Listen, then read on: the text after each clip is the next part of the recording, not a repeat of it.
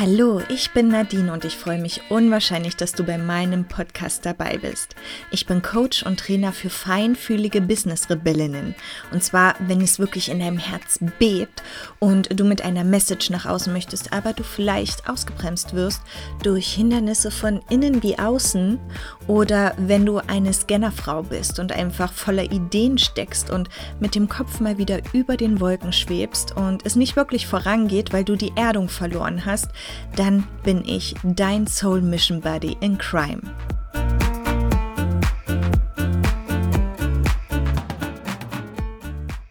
Schön, dass du wieder dabei bist bei einer neuen Podcast-Folge für feinfühlige Business-Rebellinnen. Kennst du das Gefühl, vielleicht nicht genug zu sein oder wenn es umschlägt und du dich dadurch nicht zurückziehst, ähm, immer etwas beweisen zu müssen, immer die Starke sein zu müssen, immer überall präsent sein zu müssen, auf jeder Hochzeit tanzen zu wollen, um ja nichts zu verpassen oder um wirklich immer alle Infos im Kopf zu haben, damit du dich unabdingbar machst, weil du einfach zeigen willst, du hast es drauf. Also ich kenne das sehr gut und ich habe festgestellt, dass ich ganz, ganz lange in diesem Verhalten drinne war und tatsächlich nur um es jemandem recht zu machen, nur um etwas darzustellen, was ich eigentlich gar nicht darstellen wollte, weil ich dachte, ich müsste es darstellen, um etwas zu bedeuten. Und vielleicht kennst du das Ganze und fragst dich manchmal, wie komme ich denn davon los? Wie beweise ich mir selbst quasi, dass ich genug bin? Wie beweise ich mir, dass ich es anderen nicht beweisen muss? Und ich kann dir nur sagen, es hört sich so einfach an und es ist nicht so einfach, aber einfach indem du aufhörst, etwas beweisen zu müssen, indem du anerkennst, dass du perfekt unperfekt bist. Und das war für mich persönlich, war das eine ganz, ganz lange Reise. Es war eine Reise wirklich zu mir selbst, die unglaublich schmerzhaft war zwischendurch, weil ich einfach mit so vielen Dingen konfrontiert wurde, die ich aus der Hand gegeben habe. Ich habe die Verantwortung abgegeben. Ich habe die Verantwortung dahingehend abgegeben, dass von außen mich jemand erfüllen musste, damit ich mich innerlich nicht leer und genug fühlte. Und als mir dieser Punkt bewusst geworden ist, war das echt eine richtig, richtig schmerzhafte Situation gewesen. Ich habe ganz, ganz lange geglaubt, dass ich eine Karriereleiter besteigen müsste und, und dass ich irrelevant dabei wäre. Ich habe geglaubt, dass ich nur dann Sinn im Leben finde, wenn ich viel Geld verdiene, wenn ich eine hohe Position habe, wenn ich Familie und Arbeit und noch das, den Freundeskreis, das Netzwerk und so weiter, wenn ich alles gleichzeitig am Laufen halte. Ich war permanent erreichbar für die Arbeit. Ich war permanent erreichbar für alle Gedanken, auch wenn ich geschlafen habe, weil ich nicht einschlafen konnte. Und wenn ich dann mal geschlafen habe, dann, ja, war mein Kopf so zugemüllt, dass ich am nächsten Tag so gerädert aufgestanden bin, weil nichts in meinem Leben Zeit hatte, sich zu generieren und sich dessen bewusst zu werden, dass etwas ganz, ganz schief läuft. Und ich habe es in mir gespürt, aber ich habe es einfach nicht zugelassen, weil für mich war das eine unglaubliche Freude und eine unglaubliche Erfüllung, wenn von außen immer diese, diese tätschelnde Hand kam. Ja, hast du gut gemacht, Nadine. Warst mal wieder für alle da gewesen, hast mir mal wieder den Arsch gerettet, hast du gut gemacht, Nadine. Und im Grunde genommen fühlte ich mich trotzdem so leer. Ich war umgeben von Menschenmassen und fühlte mich einsam. Und ich glaube, das hat niemand verdient. Das hat wirklich niemand verdient.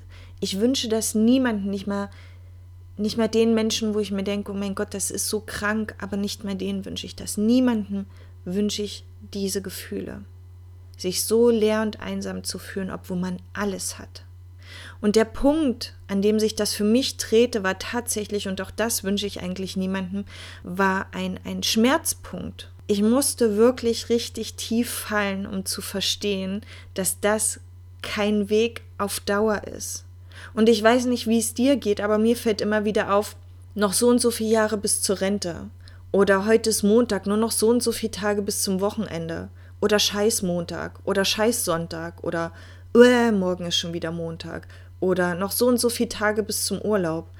So war ich auch und ich fand das grausam. Ich habe die Tage nicht genießen können, weil ich die Tage runtergezählt habe bis zu einem Punkt, wo ich mich angeblich wieder aufladen konnte.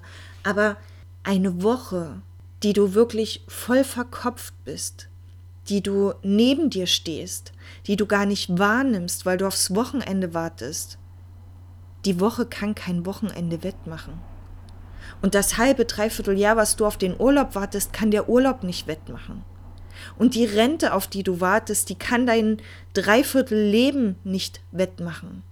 Das Einzige, was du hast und was du machen kannst, ist achtsam zu sein. Und das hört sich total ausgenutscht an und ähm, ja, ich weiß, das ist so ein Modewort geworden, aber genau das ist es.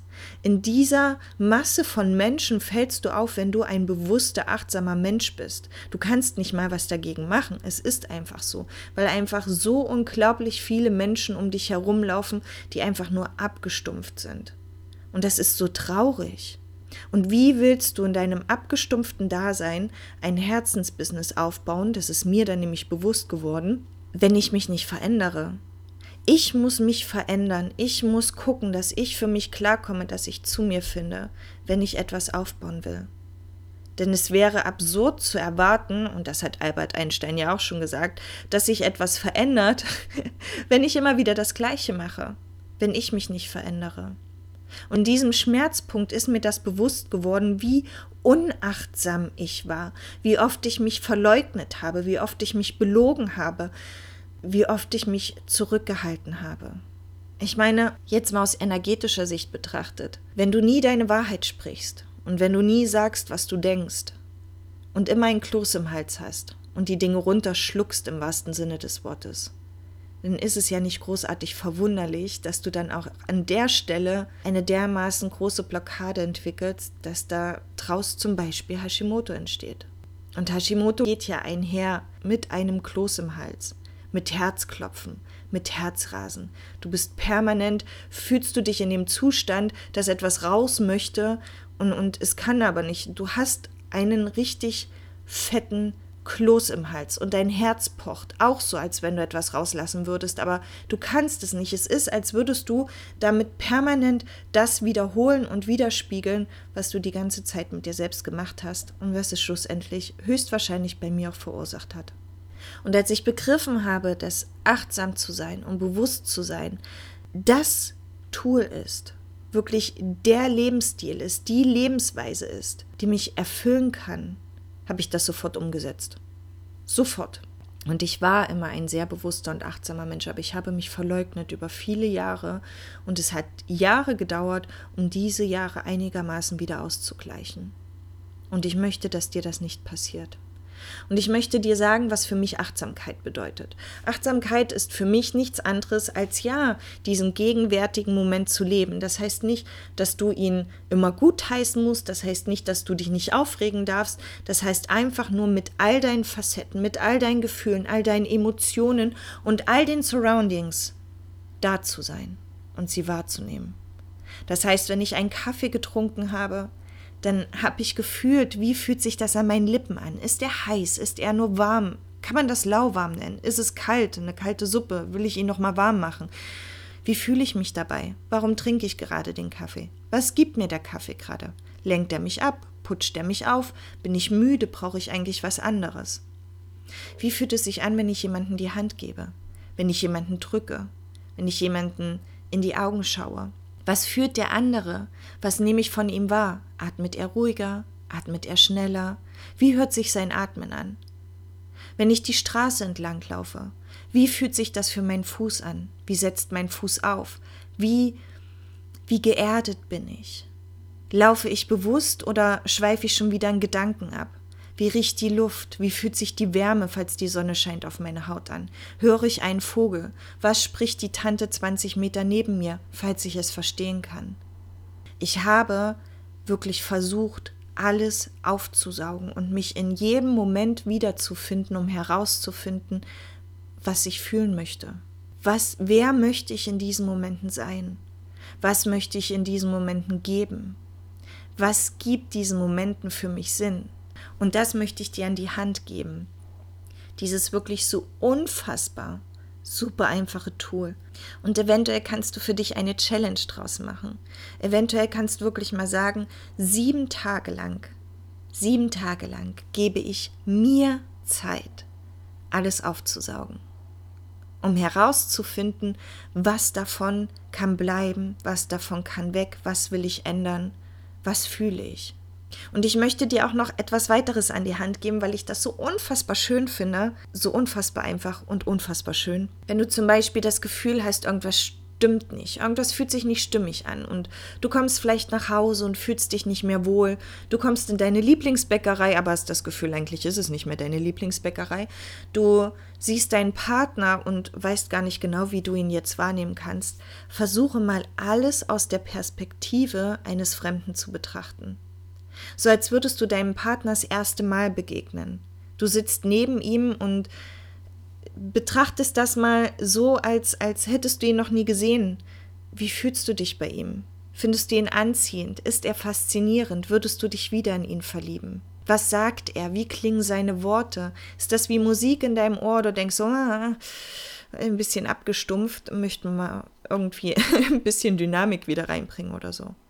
Wenn du zu Hause reinkommst, wenn du den Schlüssel umdrehst und die Tür geht einen Spalt auf, riecht es nach Milch und Honig, falls du darauf stehst, oder irgendeinen anderen Geruch. Riecht es so, wie du dich wohlfühlen würdest, wie es riechen darf, wenn du nach Hause kommst. Ist es hell? Ist es zu dunkel? Ist es zu voll? Ist es zu leer?